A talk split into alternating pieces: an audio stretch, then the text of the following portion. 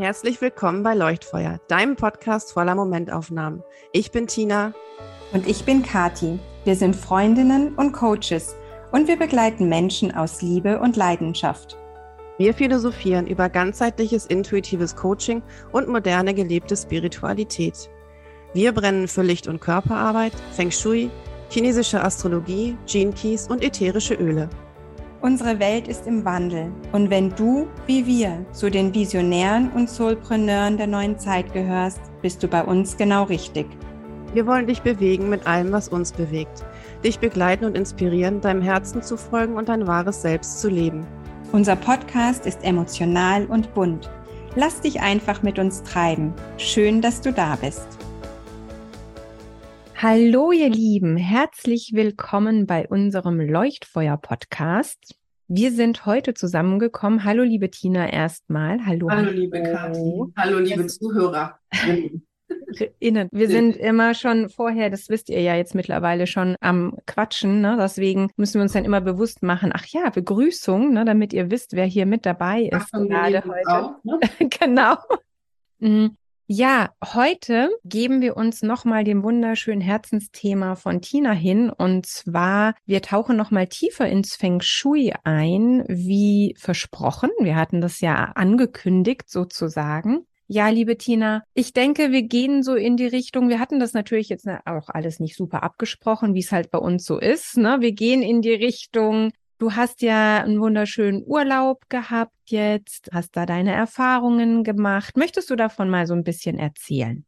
Ja, das ist ja auch eigentlich so ein bisschen die, macht meiner Urlaubsrückkehr oder während meines Urlaubs schon die Idee ähm, gewesen und wir haben uns ja ausgetauscht über den Urlaub, dass man da eigentlich mal eine super Folge drüber machen könnte zum Thema Ortsenergie bei Feng Shui, wir hatten ja schon mal in der ersten Folge schon gesagt, wir machen vielleicht eine zweite Folge, weil das ist ja so ein Thema, was man auch natürlich, das geht ja wahnsinnig nicht nur in die Tiefe, auch in die Breite. Und da ich so viele Inspirationen, so viele frische Inspirationen gerade mitgenommen habe aus diesen vier Wochen, die ich da unterwegs war, in ganz vielen oder zum einen an verschiedenen Orten, jetzt geografisch und dann eben auch in unterschiedlichen Unterkünften und in ganz vielen verschiedenen Räumen und Settings mich bewegt habe, auch die Umgebung jeweils eine andere war und da einfach mal die Erfahrung mitzunehmen und zu beobachten ganz bewusst, was Orte mit einem machen. Denn wenn wir beim Thema Feng Shui sind, dann haben wir, hatten wir auch in der ersten Folge ja schon gesagt, da geht es ja nicht nur um die Inneneinrichtung, ich, also schöner Wohnen, irgendwie Deko, Deko. oder so, Deko, Deko, ne? sondern da geht es ja eigentlich wirklich um die Energie von Orten, um Ortskräfte, um die Kräfte von Räumen und auch was macht ein Ort, ein Raum, ein Haus, eine Wohnung, wie auch immer, was macht das mit mir? Wie fühlt sich diese Umgebung für mich an? Egal wie groß die jetzt ist.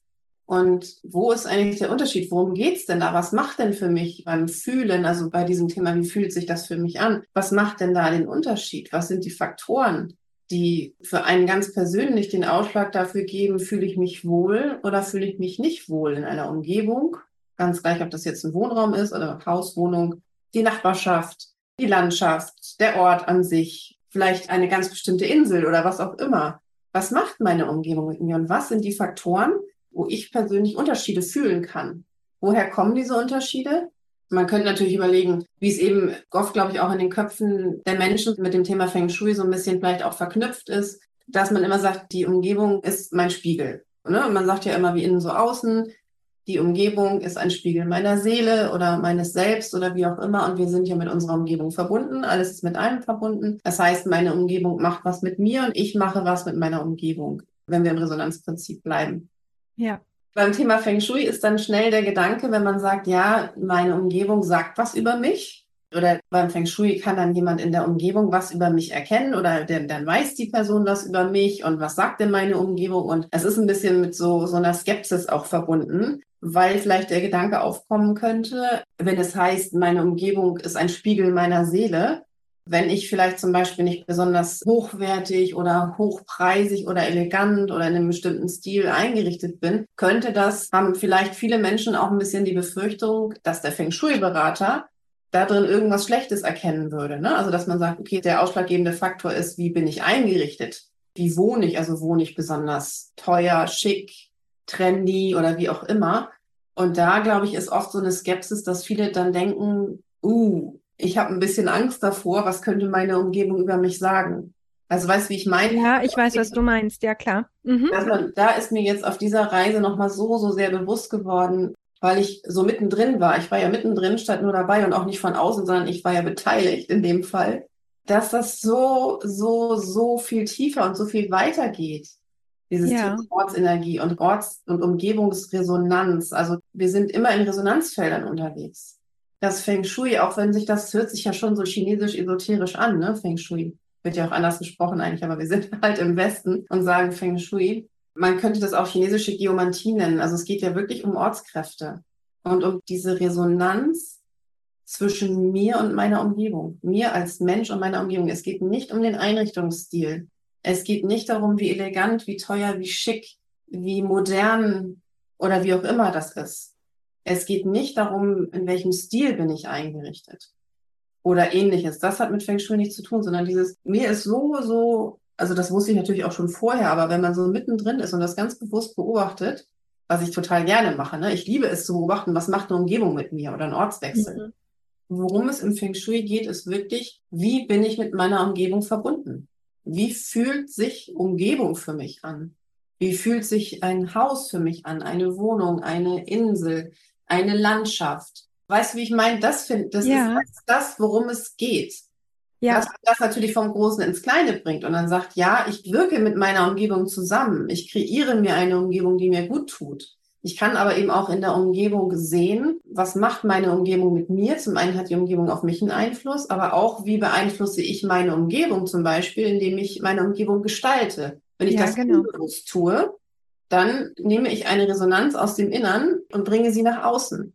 Wenn es zum Beispiel jemand kommt, der von diesen geomantischen Aspekten oder eben ein Feng Shui-Berater, ein gut geschulter kommt, der sieht das. Der ja. erkennt dann die Resonanz dieser inneren Prozesse, weil das ist eben das, dann die Kunst sozusagen oder das Handwerk dahinter auch und die Wissenschaft dahinter, weil wir diese Prozesse im Außen sehen können. Wir machen ja, wenn wir unbewusst unsere Umgebung gestalten, ob das ein Garten ist, ob das unsere zu Hause die Bude ist, unser Büro, was auch immer, völlig egal. Wir gestalten immer unser Innen nach außen. Immer.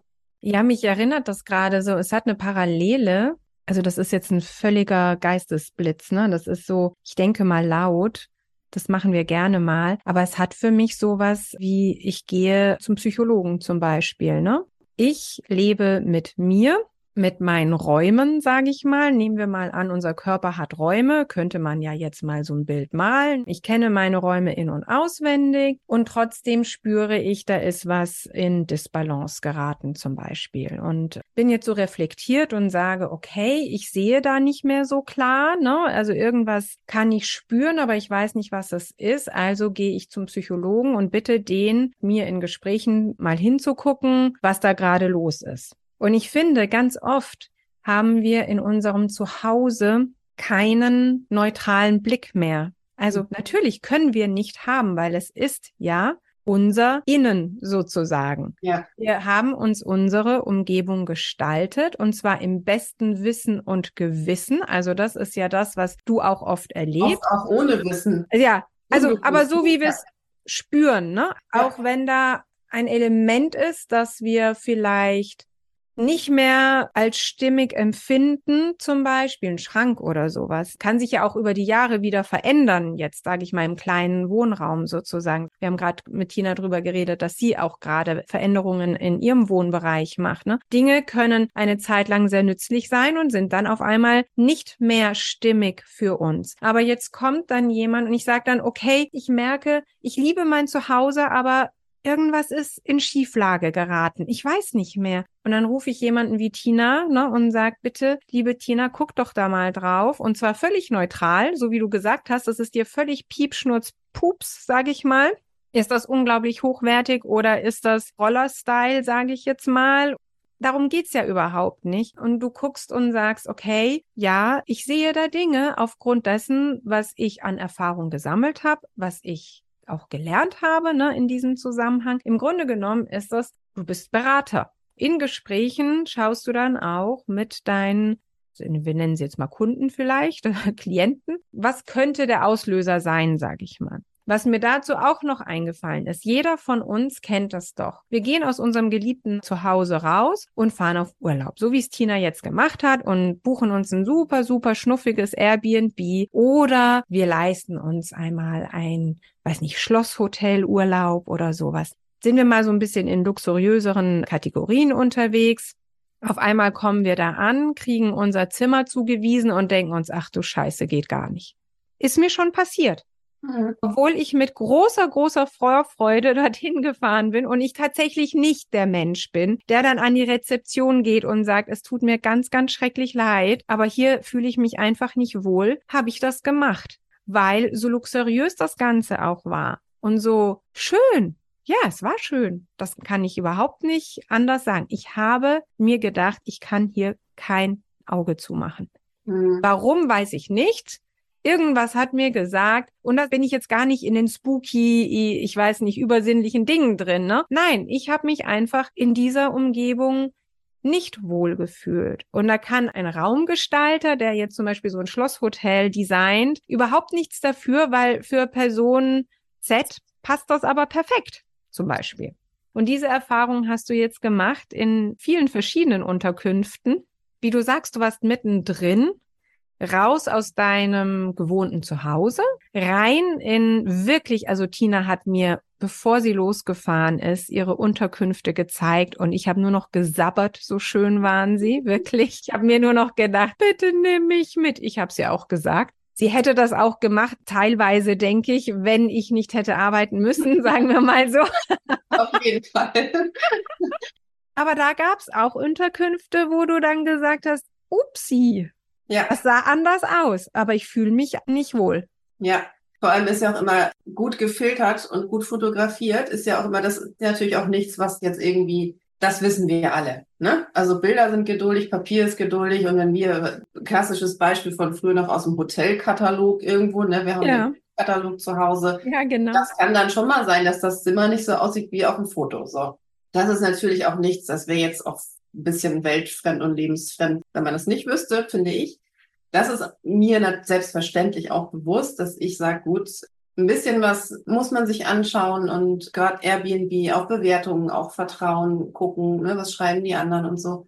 Wobei selbst da, das ist trotzdem immer noch ein Stückchen Glücksspiel bleibt immer dabei. Also auch bei den tollsten Bewertungen mit fünf Sternen und so weiter kann man trotzdem Pech haben und es entspricht nicht dem, was ich mhm. selber gerne möchte oder was ja ich genau, auch weil Geschmäcker verschieden sind. Ne? Genau, weil die Geschmäcker verschieden sind. Das ist auch nicht immer, finde ich, eine Frage des Geschmacks. Auch ja. das, also auch da bin ich natürlich in Unterkünften gewesen. Man muss dazu sagen, jetzt du hast es ja auch mitbekommen. Ich habe innerhalb dieser vier Wochen bin ich ziemlich rumgereist, habe nicht nur verschiedene Ortswechsel oder eben auch in verschiedenen Unterkünften. Zwischen das kürzeste waren zwei Nächte, das längste waren vier Nächte. Im Schnitt bin ich drei Nächte irgendwo gewesen und musste also häufig wechseln. Müssen im Sinne von war ja auch so geplant und habe eben häufig gewechselt. Und da bin ich inzwischen aber auch wirklich neutral und sage, der Geschmack, also zum einen habe ich ja die Bilder, dass ich sage, naja, das gefällt mir da, scheint nett auszusehen und so weiter. Im Einzelnen muss ich nicht immer alles mögen. Ne? Ich muss nicht immer den gleichen Geschmack haben.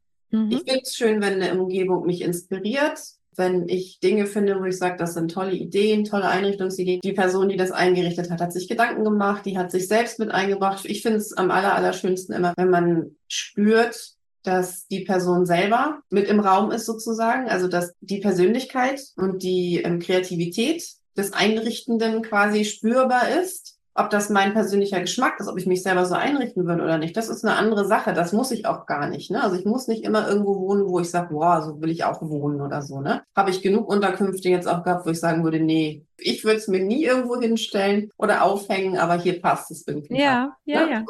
Das kennt man, das kennen wir, glaube ich, alle und das ist auch völlig in Ordnung. Für mich sind dann Wohlfühlkriterien, abgesehen davon, dass ich möchte, dass es sauber ist. Sauberkeit ist ja auch immer ja. so. Zumindest an, in gewissen Bereichen. Also mir geht es nicht darum, dass ich überall, überall mit dem Finger drüber fahre und sage, hier liegt noch ein Staubkorn, ich gehe wieder oder so. So bin ich jetzt auch nicht. Aber ja, was Sauberkeit angeht, in bestimmten Bereichen bin ich pingelig, gebe ich zu. Da muss ich sagen, das ist eben das, wo man ins Fühlen kommt. Was du ja. eben auch, du kannst es nicht erklären. Und das hat auch nichts damit zu tun, dass da vielleicht sonst wie irgendwann mal ein, Innenarchitekt oder ein Raumgestalter oder wer auch immer dort gewesen ist und hat das entsprechend eingerichtet oder wie auch immer, das ist nicht die Frage, sondern für mich ist es dann, und dann wird es eben energetisch, dann kommen wir ins Fühlen, dann kommen wir auf Ebenen, wo wir nicht mehr mit dem Verstand dabei sind. Auch vielleicht was, was wir gar nicht, also was wir manchmal auch nicht sehen können. Auch eben, wo wir sagen, ich, das sieht hier alles ganz toll aus, aber irgendwas mhm. stimmt hier nicht für mich. Ja. Da habe ich eben, insbesondere in einem Haus, auch in anderen Häusern ging es mir so. da bin ich aber nicht wieder ausgezogen. Da habe ich nur hinterher gedacht, okay, hier muss ich nicht nochmal bleiben. Abgehakt Erfahrung, ne? So. Aber es ging mir eben, das hatte ich dir ja auch schon erzählt, in einem Haus eben wirklich so, dass ich nach einer Nacht wieder ausgezogen bin. Ich hatte zwar drei Nächte gebucht, das war unglaublich teuer auch. Sah eben auch auf den Bildern, ich hatte mich auf diese Unterkunft noch mit am meisten gefreut, weil das eine von denen war, wo ich gesagt habe, ey, wow, da bin ich echt mal gespannt, weil das sieht ganz, ganz toll aus auf den Bildern. Ne? Wir haben uns die auch zusammen angeguckt. Ja, das war wunderschön, ja. Mega, also, ne? Auf den Fotos sah das wunderschön aus. Super, ne? Ich kann ja auch gut alleine irgendwo, ne? Ein Haus alleine irgendwo. Ich sag mal so, ich bin nicht so der ängstlichste Typ. Ich finde es auch in Ordnung, wenn ich weiß, es ist irgendwo in der Umgebung jemand da. Ne? Also das finde ich in Ordnung. Fühlt sich für mich auch gut an. Aber ich kann auch, je nachdem, was es dann für eine Unterkunft ist, kann ich auch gut mal in Alleinlage irgendwo sein. Hatte ich ja auch. Ja. Ich war ja auch in so einem Strandhäuschen, wo wirklich, wirklich keine Nachbarn waren, sehr weit. Ich hatte nicht mal Gardinen vor den Fenstern. Ich hätte da einziehen können. Ne? Das kann ich ja auch gleich noch ergänzen. Aber eben dieses eine Haus, wo ich wirklich das Gefühl hatte, schon am ersten Tag, relativ schnell, nachdem ich sozusagen reingehe, also ich habe mir ja gar nicht immer für drei Nächte groß ausgepackt. Ne? Ich war, bin dann so organisiert, dass ich da schnell alles griffbereit habe, was ich brauche und so und halt eben die wichtigsten Sachen habe ich beisammen. Ich bin am Nachmittag irgendwann eingecheckt und schon schnell gemerkt habe, irgendwie, ich fühle mich hier nicht so richtig wohl. Ich weiß nicht. So ein bisschen, vielleicht ein Stück weit erst so rational erklärt man das dann mit Enttäuschung vorne hui, hinten fui. Ne? Da war so ein bisschen, die Bilder sahen ganz toll aus und dann kommt man da rein und die Hygiene entspricht nicht dem, was man sich so wünscht. Das ist das eine gewesen. Auf der anderen Seite wohl auch wahrgenommen, bewusst wahrgenommen mit den Augen und so weiter, dass auch geputzt war. Das ist nicht so, dass da niemand gewesen ist. Da muss jemand zum Putzen gewesen sein. sind ja auch frisch bezogene Betten gewesen und alles. Aber schon in der ersten Nacht eben nicht nur in der ersten Nacht, schon vorher, als ich einen Spaziergang, also einen Abendspaziergang auf dem Grundstück, das war ein Riesenanwesen, noch gemacht habe. Ich habe dir das Bild von der Rückseite des Hauses ja. Ja. Und ich musste im Nachhinein ein bisschen an diese Szene denken. Kennt ihr den Film From Dusk Till Dawn? Ja. Ja, ich habe auch dran gedacht. Wo von vorne ist das einfach irgendwie, in dem Fall ist es ja so eine Bar, Kneipe, wie auch immer, mitten irgendwo in der Wüste. Von nach vorne blinkt das alles und hier ist was los und so und einladend und man geht da rein und hinten raus liegen dann die Leichen. also, das war so ein bisschen das Bild, was mir kam. Im Sinne auch von vorne hui, hinten fui.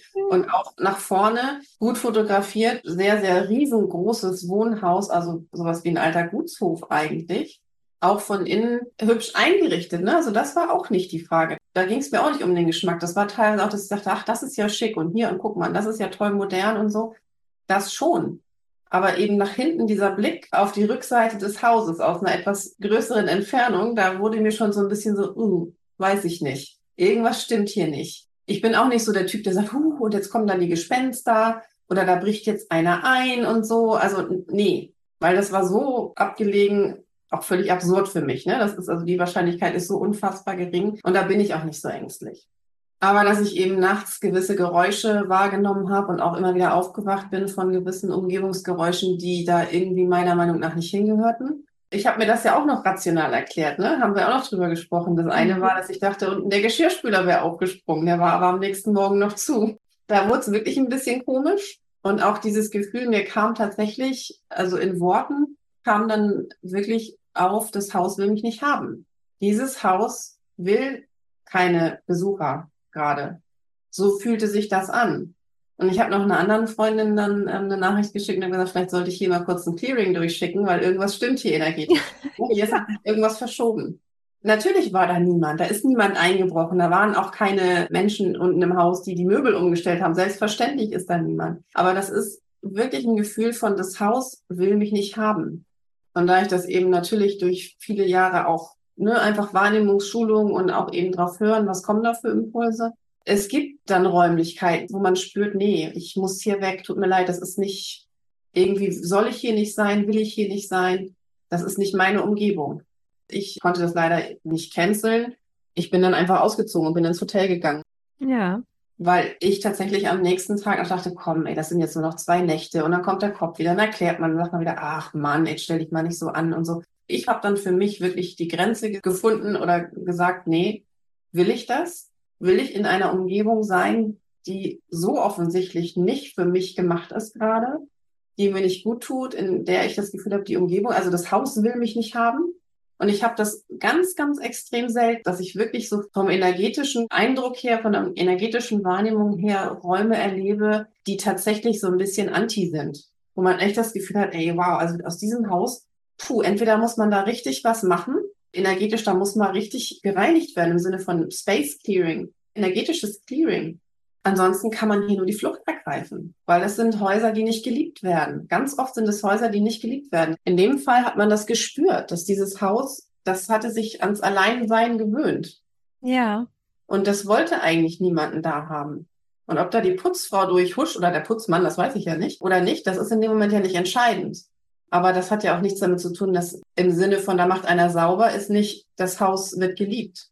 Natürlich. Ne, das ist was anderes. Ich war ja in ganz anderen Unterkünften. Ich habe ja auch sogar eins von den anderen vier Sterne Hotels, was wirklich echt teuer war, wo ich einen zweiten Aufenthalt sogar noch zuerst gebucht hatte. Das habe ich gecancelt für ein Bed and Breakfast, was ein Drittel so viel kostete und was ganz ein deutlich weniger, also hochwertigen Standard hatte. Aber wo ich reinkam und das Gefühl hatte, ich bin zu Hause. Schon wie man in Empfang genommen wird. Entweder von den Räumen, in dem Fall war es die Gastgeberin, ja beim Bed and Breakfast, ne, da hat man ja ein Check-in oder man wird in Empfang genommen wo ich das Gefühl habe, ich bin in diesem Raum, kann ich sein. Hier fühle ich mich sicher, hier fühle ich mich wohl. Ich habe das Gefühl, mein ganzes Nervensystem lässt einmal los und habe da dann den zweiten Aufenthalt sozusagen, ich habe dann getauscht. Auch da habe ich ja einmal umgebucht, weil ich gemerkt habe, in dem ersten Hotel, ja, das war auch schick und schön.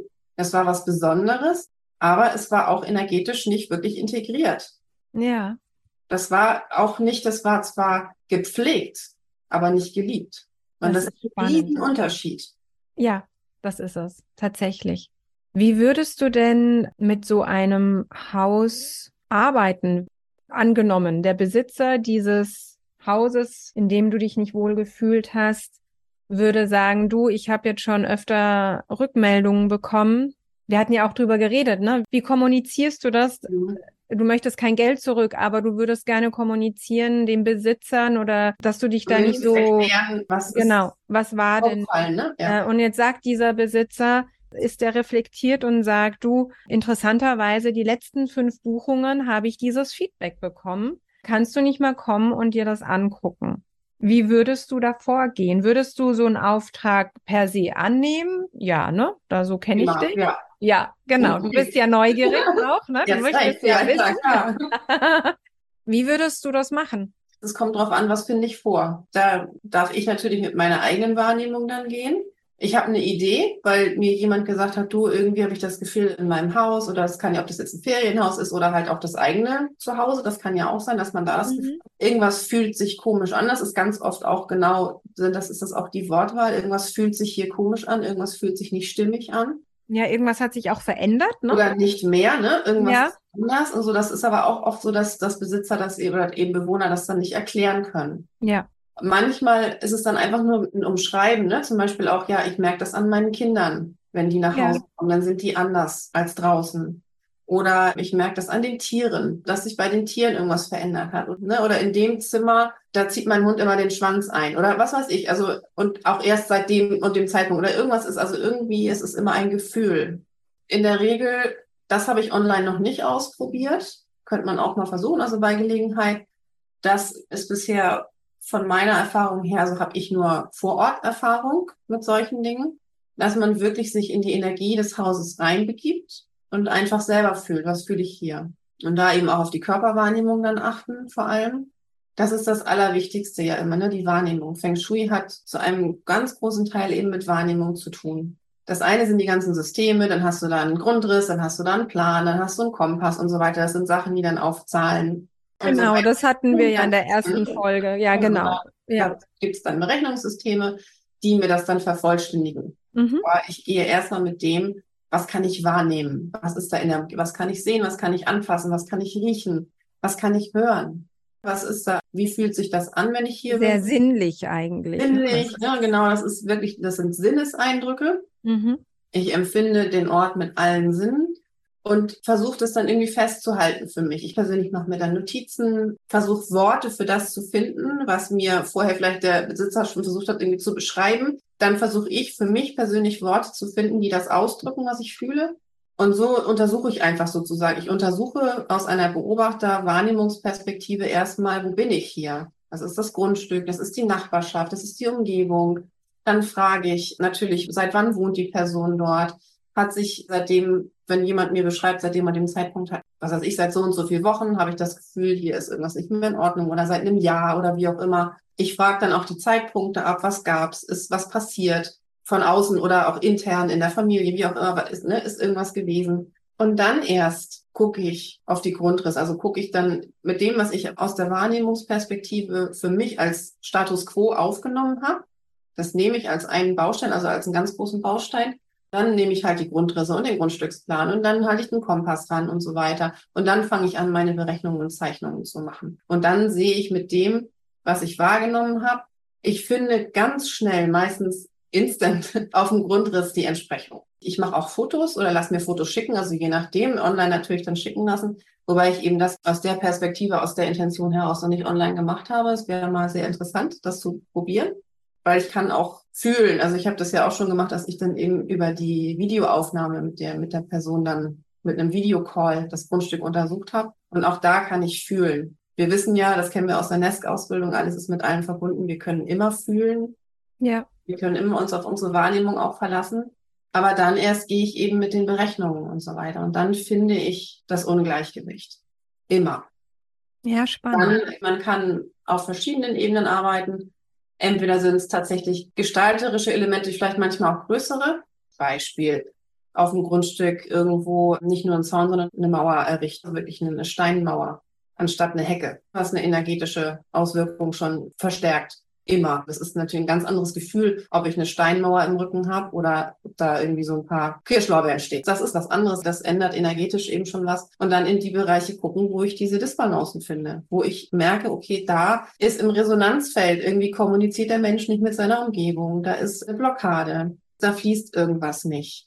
Da ist es zum Beispiel eine Symbolik entstanden über die Jahre. Das kann auf dem Grundstück oder im Haus sein. Da sind manchmal geht es auch um Symboliken, um das, was finde ich davor ganz pragmatisch. Ich denke dann immer so an Hercule Poirot.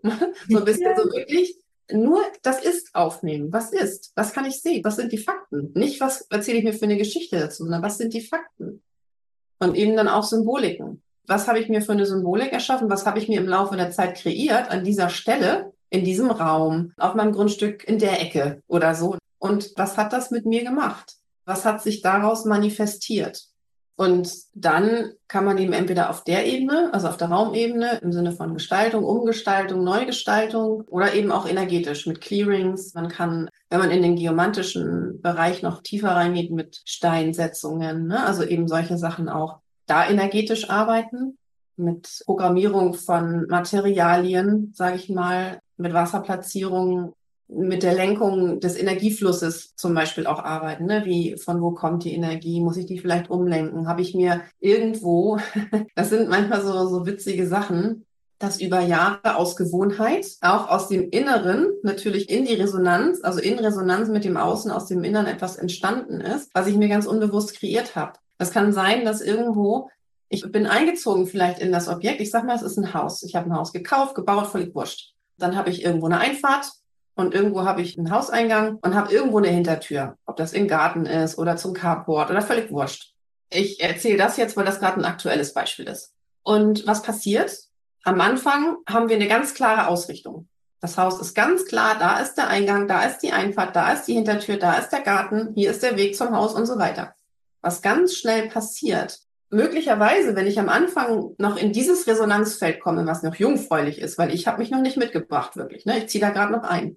Das heißt, ich bringe mich jetzt aber mit. Dann habe ich vielleicht in dem Moment noch energetisch eine mega Ausrichtung.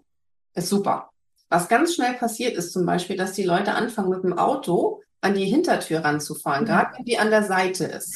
Ja. So. weil da kann man ja die Einkäufe durch die Waschküche direkt in die Küche bringen. Ja. Oder durchs Carport, durch die Garage direkt rein in den Hauswirtschaftsraum und so. Das ist so dieses quadratisch praktisch gut, kurze Wege, schnelle Lösung. So unser ja. rationaler Verstand. Ganz schnell sind wir in dem. Und was passiert energetisch ist, dass das Haus anfängt, sich zu drehen. Energetisch weil wir den Haupteingang, der zum Beispiel eine mega super Ausrichtung ist, ist ein super, nenn es mal Hexagramm, auf dem die Tür liegt oder die Himmelsrichtung, aus der die Energie kommt, die Wegeführung zum Haus, die Energie kommt aus einer mega Himmelsrichtung. Super. Das ist wie die neuronalen Verbindungen im Gehirn. Wir kennen das eben aus der Neurowissenschaft, aus der Nest-Ausbildung. Das sind die eigentlichen, die Haupt, die Autobahn sozusagen, die wird nicht mehr benutzt, die wuchert zu, die wächst zu, das stirbt aus sozusagen, die Energie geht runter aber es entsteht eine neue Autobahn, so wie das eben mit neuronalen Strukturen auch ist, die eigentlich nicht so gut sind. Die werden aber schön immer weiter benutzt, weil ist ja praktisch, ist der kürzeste Weg, ne, ist die schnellste Lösung und so. Und dann entsteht ein energetisches Ungleichgewicht. Das heißt, das Haus fängt an, sich energetisch zu drehen. Die Hauptenergie kommt nicht mehr aus der Himmelsrichtung, wo sie mal war, sondern die kommt von woanders. Der Haupteingang hat nicht mehr das gleiche Hexagramm wie beim Einzug, sondern der hat dann ein anderes. Und dann entstehen diese Ungleichgewichte. Das ist manchmal auch, wenn Leute zusammenziehen. Ja. Also der eine sagt, ich habe hier immer so und so und seit mein Partner, meine Partnerin hier wohnt, hat sich das verändert, weil der hat nämlich dann den Hintereingang entdeckt. Beispiel bleiben wir mal bei dem. Ne, ich habe jetzt, ich habe gerade vor ein paar Monaten Kunden gehabt, wo das so ist, wo die Kundin gesagt hat, ich flipp aus. Mein Partner, der geht immer über den Rasen von hinten ins Haus. Aber das Haus, das hat aber einen Eingang, der ist ganz woanders und das hat auch eine Einfahrt, die ist auf, aber das andere ist halt schneller dann. Ja. Ne? Und das ist eben dann vielleicht auch ein Eingang, der von der Himmelsrichtung für einen Haupteingang, auch von der Ausrichtung her nicht so gut ist. Weil da kommt nicht die passende Energie für einen Haupteingang rein. Ja, und so geht man dann eben vor. Ja, das ist spannend. Das hat wirklich was. Mit, aufzunehmen. Ich verliere mich immer in meinen Erzählungen. Nein, gar nicht. Das hat wirklich was mit Detektivarbeit zu tun. Ja, ne? ja. Also, so wie du es beschrieben hast, ne? erstmal die Fakten sehen, zuerst mal spüren, dann die Faktenlage anschauen. Tina und ich sind große Krimi-Liebhaber, also sehr gute Krimis lieben wir über alle Maßen. Dann erstmal eben die Fakten anschauen und dann gucken, ja, was hat sich denn da getan, ne? Was sind denn die Umstände? Und dann ist man ja in der Kommunikation mit dem Bewohner dieses Hauses oder wie auch immer. Und dann fügt sich das Puzzle zusammen und man sagt, ah, okay, ja, also meine. Hat mich gar nichts mehr, ne? Ja, meine Vermutung, sage ich mal, ne, mein Fühlen bestätigt sich logisch weil eben, wenn die Waschküchentür benutzt wird, ja, dann verweist quasi der Haupteingang und ja. dieses energetische Drehen passiert automatisch. Das Haus macht da ja gar nichts Böses, ne? Es, es passt sich an sozusagen Nein, das, und das, sagt. Und da muss man eben mal auch mal sagen, ganz konkret, das ist der Moment, wo ich meine Umgebung, also wo ich Einfluss nehme auf die Energie meiner Umgebung, ja. weil das mache ich als Mensch aus, aus dem Innern unbewusst. Unbewusst verändere ich meine Umgebungsenergie. Und so funktioniert Feng Shui. Und das hat ja nichts damit zu tun, wie schick bin ich eingerichtet oder wie auch mhm. immer. Ja, ja. Sondern das sind wirklich, das sind Prozesse, die wir bewusst dann nicht greifen können oder eben, die uns nicht bewusst sind, sagen wir es mal so. Ich denke gerade an dein Haus in Dänemark, wo du dann ausgezogen bist. Das ist ja auch spannend, weil ja, vielleicht war das einfach. Du hast ja gesagt, das ist für äh, eine große Familie ausgerichtet gewesen oder zwei Familien oder wie auch immer mit einem Schwimmteich und so. Vielleicht war das Haus gewöhnt, viele, viele Jahrzehnte mit vielen Menschen bewohnt zu sein, belebt zu sein. Der Teich wurde angelegt, da waren Kinder, da waren Enkelkinder, keine Ahnung was. Du kennst ja die Geschichte leider nicht dieses Hauses. Und auf einmal sagt der Besitzer, ja gut, wir nutzen das nicht mehr oder ich habe das Haus gekauft, das wurde verkauft, passiert ja. oft. Ich mache das als Airbnb. Und auf einmal sagt das Haus ja wie. Wie du gesagt hast, ne? Da war keine Liebe mehr zu spüren. Vielleicht hat das Haus sich daran gewöhnt. Ich meine, das klingt jetzt esoterisch, so meine ich es aber gar nicht, sondern da war auf einmal kein Leben mehr da. Da kommen sporadisch Menschen rein vielleicht, wenn da, wir haben es auch ne, darüber gehabt, du hast gesagt, wenn da jetzt zum Beispiel zehn Menschen einziehen für zwei Wochen, zwei Familien mit Kindern und so weiter, dann lebt das Haus sogar vielleicht auf und sagt, oh, das kenne ich, da bin ich gut drin, das ist super, da blühe ich quasi wieder auf, ne? Wie so ein Dornröschenschlaf und plom ist da wieder die schöne Energie da. Und dann kommst du als einzelnes Menschlein, sage ich mal, und ja, wächst es nicht aus dem Dornröschenschlaf auf, sage ich mal. Das ist jetzt sehr blumig gesehen, aber ich kann mir vorstellen, ich kenne das auch aus wirklich alten Elsässerhäusern zum Beispiel, die viele viele Jahrzehnte, also auch manche jetzt schon über 100 Jahre da stehen, die jetzt aber verfallen und da geht man rein und es ist einfach nur traurig zum Beispiel. Ne? Ja, und das passiert eigentlich eher. Diese Energie, die ich da spüren konnte, war, hier ist lange wirklich genau das. Das liegt zu lange im Dornröschenschlaf. Mhm. Wenn in den ganzen, ich sag mal, es war jetzt keine Feriensaison. Ich bin ja zwischen den Ferien quasi gefahren, sowohl hier als auch in Dänemark. Wenn man nach einer Zeit dorthin kommt, in der über viele Wochen immer wieder ständige Wechsel waren, da war immer wieder Leben, da waren immer wieder viele Menschen, die da was gemacht, die da gelebt haben, wirklich ne, gewohnt haben, vielleicht über, über einen längeren Zeitraum, mit Kindern und so weiter und da Stimmung gemacht haben, dann spürt man das. Dann spürt man das auch, wenn man alleine in so ein großes Haus kommt. Mhm. Dann ist da Leben drin. Dann legt sich diese Energie von hier wurde gelebt, die ist noch vorhanden. Aber man spürt auch, wenn da ganz lange niemand war, wie du sagst, eben dieses mit, du kommst da rein, das ist, fühlt sich einfach traurig an. Das ist was Schweres, das ist leer. Du hast das Gefühl, das ist ein bisschen unheimlich. Manchmal auch, man fühlt sich klamm, man fühlt sich irgendwie unwohl, möchte gerne wieder gehen. Irgendwas stimmt da nicht, weil das Haus einfach energetisch tot ist. Das ist eingeschlafen. Also das ist wirklich energetisch tot. Das kann man dann eben durch Energiearbeit auch wieder aufwecken, entweder durch Clearings, weil man merkt, da hat sich auch energetisch was festgesetzt. Ja. Man kennt das auch vielleicht, wenn in Häusern, wo alte Menschen gewohnt haben, vielleicht sehr mhm. lange und dort auch gestorben sind. Ja. Dann ist es für die, die danach kommen, je nachdem, was in dem, in dem Zwischenzeitraum passiert ist. Ne? Das kann auch mal sein, dass da, was weiß ich, dann wurde vielleicht kernsaniert und schon renoviert und dann waren da schon ganz viele Besichtigungen und was weiß ich und dann wurde da schon richtig geackert, damit das Haus wieder, ne, damit, um das wieder zu beleben. Dann kann es sein, dass durch diese Aktion, durch diese Veränderung schon sich die Energie ein bisschen geändert hat. Aber oft ist es so, dass dann noch nicht so viel gemacht wird und die Häuser versucht werden in dem Zustand, also dass versucht wird, die Häuser in dem Zustand, die sind ja einfach nur nicht mehr bewohnt, vielleicht sind die leergeräumt oder so, zu verkaufen. Und die finden ganz oft keine Käufer für diese Häuser, weil die Menschen da reinkommen und merken, oh, irgendwas stimmt hier nicht. Ja, ja, ja. ja ne, also je nachdem, wie auch dort gelebt wurde, man kann das ein bisschen an der Energie des Hauses spüren. Was waren das für Bewohner? Wie war die Energie der Bewohner? Ja. Also ist das hier einsam? Spüre ich hier Liebe? Spüre ich Leben, spüre ich Freude, sowas. All diese Emotionen, die wir auch kennen, das kannst du spüren. Sowas wie Einsamkeit oder Trauer, das kann man fühlen in den Räumen. Also was macht es emotional mit mir, wenn ich in diese Räume komme?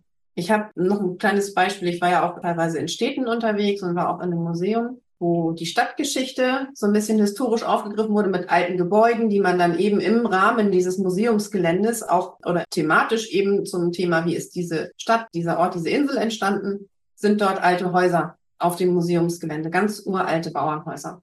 Das sind so diese kleinen, niedrigen Räume, ne, wenn man dann eben durch so eine ganz schmale, kleine, also wirklich ganz, ganz, ganz viele Jahrhunderte alt schon, wenn man in diese Häuser reinkommt, muss man schon als normal großer Mensch den Kopf einziehen. Ne? Man kommt da irgendwie in so einen Mini-Mini-Flur und dann geht's eine ganz steile, schmale Treppe hoch. Da sind die Stufen ausgehöhlt, ne? die haben so eine Delle in der Mitte und so. Und ich habe mir das angeguckt. Also ich bin dann auch neugierig. Ich finde sowas sehr, sehr spannend, das mir anzuschauen. Aber ich bin wirklich hoch die Treppe und da war dann eben so ein, wie ein altes Bauernhaus, wie alte Menschen, also wie die damals zu der Zeit vor vielen Jahrhunderten auch, wie die so gewohnt haben. Also die haben viel Originalmaterial verwendet. Das merkst du auch, das spürst du. Du spürst, ob etwas neu ist, aber auf alt gemacht oder ja. alt ist. Und das sind wirklich die Originalzustände noch gewesen, die natürlich sauber und so weiter. Aber du spürst das und ich musste da wieder raus. Wirklich, das ist interessant, mal in so eine Stube reinzugucken es ist auch interessant, mal in die Küche reinzugucken, aber spätestens beim Schlafzimmer musste ich raus. Weil diese Energie, wie die Menschen, also dieses Beengte, dieses Bedrückende, das macht was mit einem. Wenn man da so ein bisschen eher im Kopf unterwegs ist und nicht so fühlig, nenne ich das jetzt mal, jeder von uns ist fühlig, aber der eine bewusster, der andere unbewusster. Wenn man da eher rational rangeht und sagt, ach, das ist ja spannend und guck mal und so, Aber wenn man fühlt, wo man ist, je nachdem, was man auch für eine Resonanz selber mitbringt, sozusagen dann auch für Themen, ich musste da wieder raus. Ja. Das ist mir zu bedrückend. Ja, wir haben dieses Erlebnis gehabt bei unserem eigenen Haus. Also meine Eltern leben im Haus meiner Urgroßeltern zum Beispiel. Und ich werde diesen Moment nie vergessen. Ich habe meine Urgroßeltern sehr geliebt, liebe sie immer noch sehr. Mein Großvater hatte keine große Beziehung mehr zu seinem Elternhaus. Das heißt, als meine Urgroßeltern verstorben waren, wie soll ich sagen, ist die Lebendigkeit mit ihnen gegangen aus diesem Haus. Und meine Mama hat dieses Haus sehr früh überschrieben bekommen. Also mein Urgroßvater hat mit meiner Urgroßmutter gesagt, da war Mama, glaube ich, gerade 20. Du, wir sehen, du liebst dieses Haus sehr. Mit deinem Vater ist das abgesprochen. Wir überschreiben dir das gleich.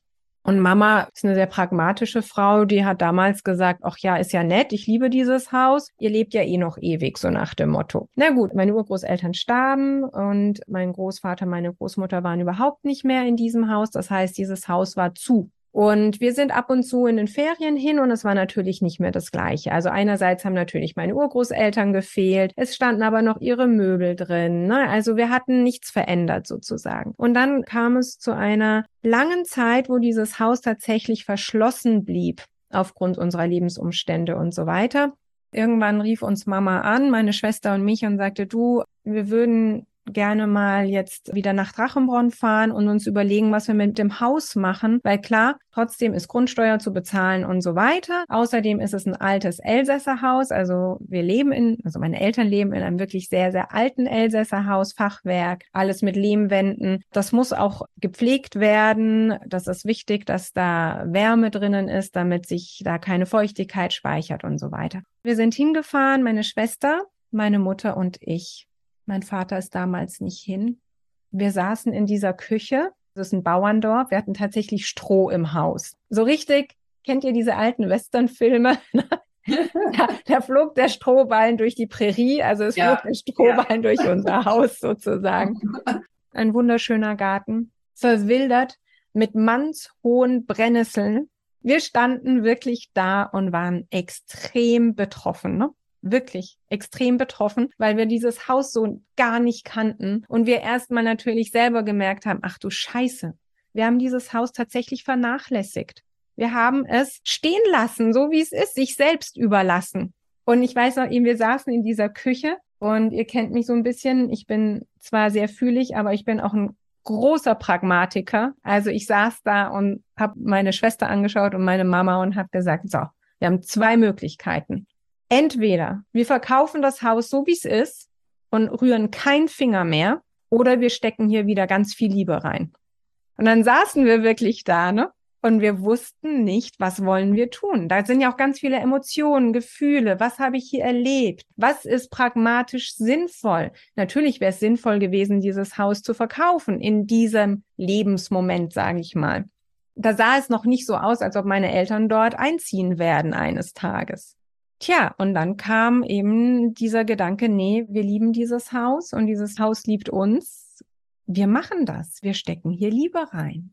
Wir haben dann noch am gleichen Tag, wir haben dort nicht mehr übernachtet, das war gar nicht möglich, aber wir haben angefangen, das Haus auszufegen zum Beispiel. Da war kein Staubsauger mehr da, ne? Wir haben gefegt unterm Vordach gefegt. Also mal so einfach ein bisschen wieder Liebe und Pflege reingesteckt. Und jetzt leben meine Eltern über 20 Jahre schon dort, haben ganz, ganz viel umgebaut. Damit war das Haus auch nicht immer einverstanden. Das haben wir auch gespürt. Ne? Ein Haus sagt dann auch mal so, Moment, hier war immer zu. Warum macht ihr denn jetzt hier auf? Und wir haben da wirklich mit dem Haus zusammengearbeitet und jetzt spüren wir schon immer eigentlich, ja, das war die richtige Entscheidung.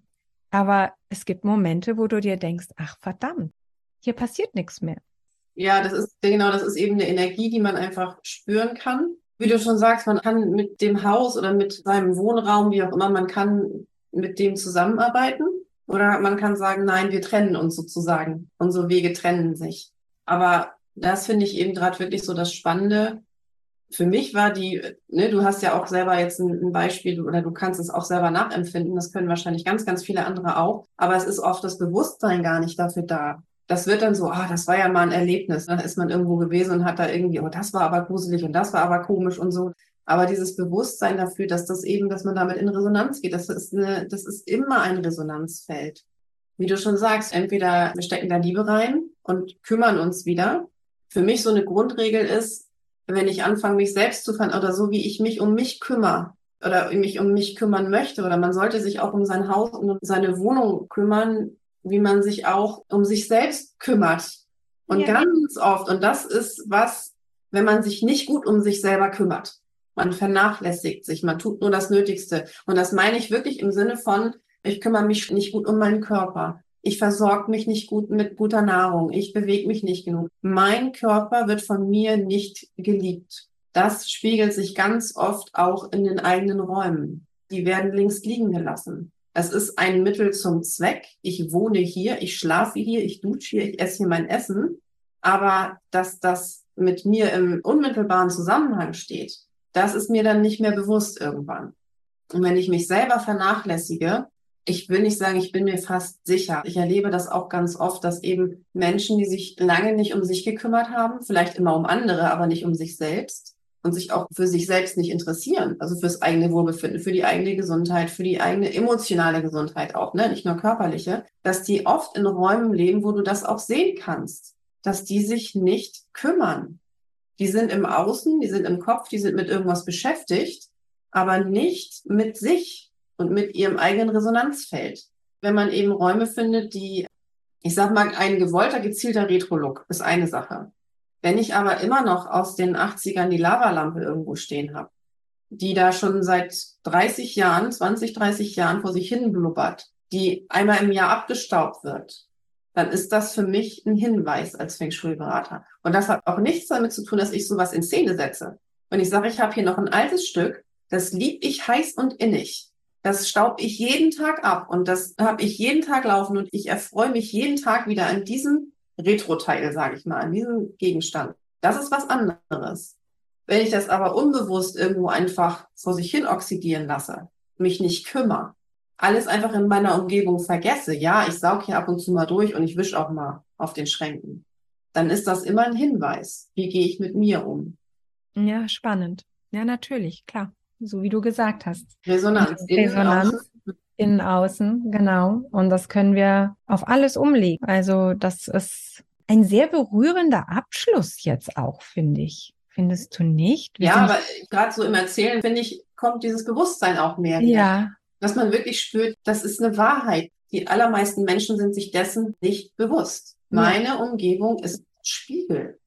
Und was macht meine Umgebung mit mir? Wie fühle ich mich? Zum Beispiel mein Verhalten, seit ich wieder da bin, ne? du hast es ja mitgekriegt, ich musste erstmal wieder landen auf diesem Planeten, auf dem Zuhause-Planeten. Ja, weil ja. ich erstmal anders bin. Ich habe ich hab über eine Woche gebraucht. Und ich merke, dass ich ganz schnell auch wieder in den alten Trott reinkomme.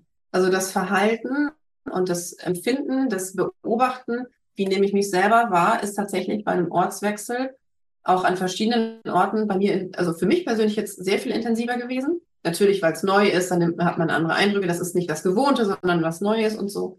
Aber ich finde auch das spannend zu beobachten, wie, wie sehr ich eigentlich dann zu Hause wieder aufhöre, das zu beobachten. Also ja. jetzt, dadurch, dass ich eben hier räumlich auch viel verändere, für mich ist ja Zug woanders wohnen, anders leben ein Thema, schon länger und ja wieder stärker natürlich oder es kommt jetzt wieder mehr ins Bewusstsein, in die Präsenz, aber das ist ganz bemerkenswert, sich mal eine Zeit lang bewusst zu beobachten.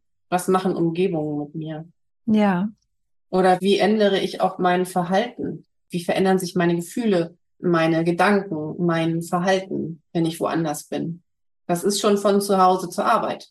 Natürlich. Benutze ich zu Hause andere Worte als auf der Arbeit?